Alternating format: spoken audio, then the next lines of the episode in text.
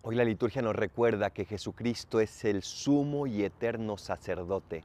No hay más sacerdote que Jesús.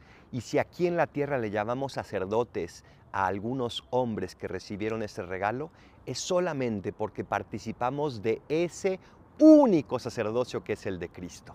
Por eso somos simplemente unos sacramentos, es decir, unos signos de esa gracia de Dios que es infinita Gracias Señor por ser nuestro sacerdote, por ser ese pontífice también entre Dios y los hombres, por no abandonarnos, por dejarnos a tus sacerdotes y concédenos cada vez más y más santas vocaciones. Soy el Paradolfo, recen por mí, yo rezo por ustedes. Bendiciones.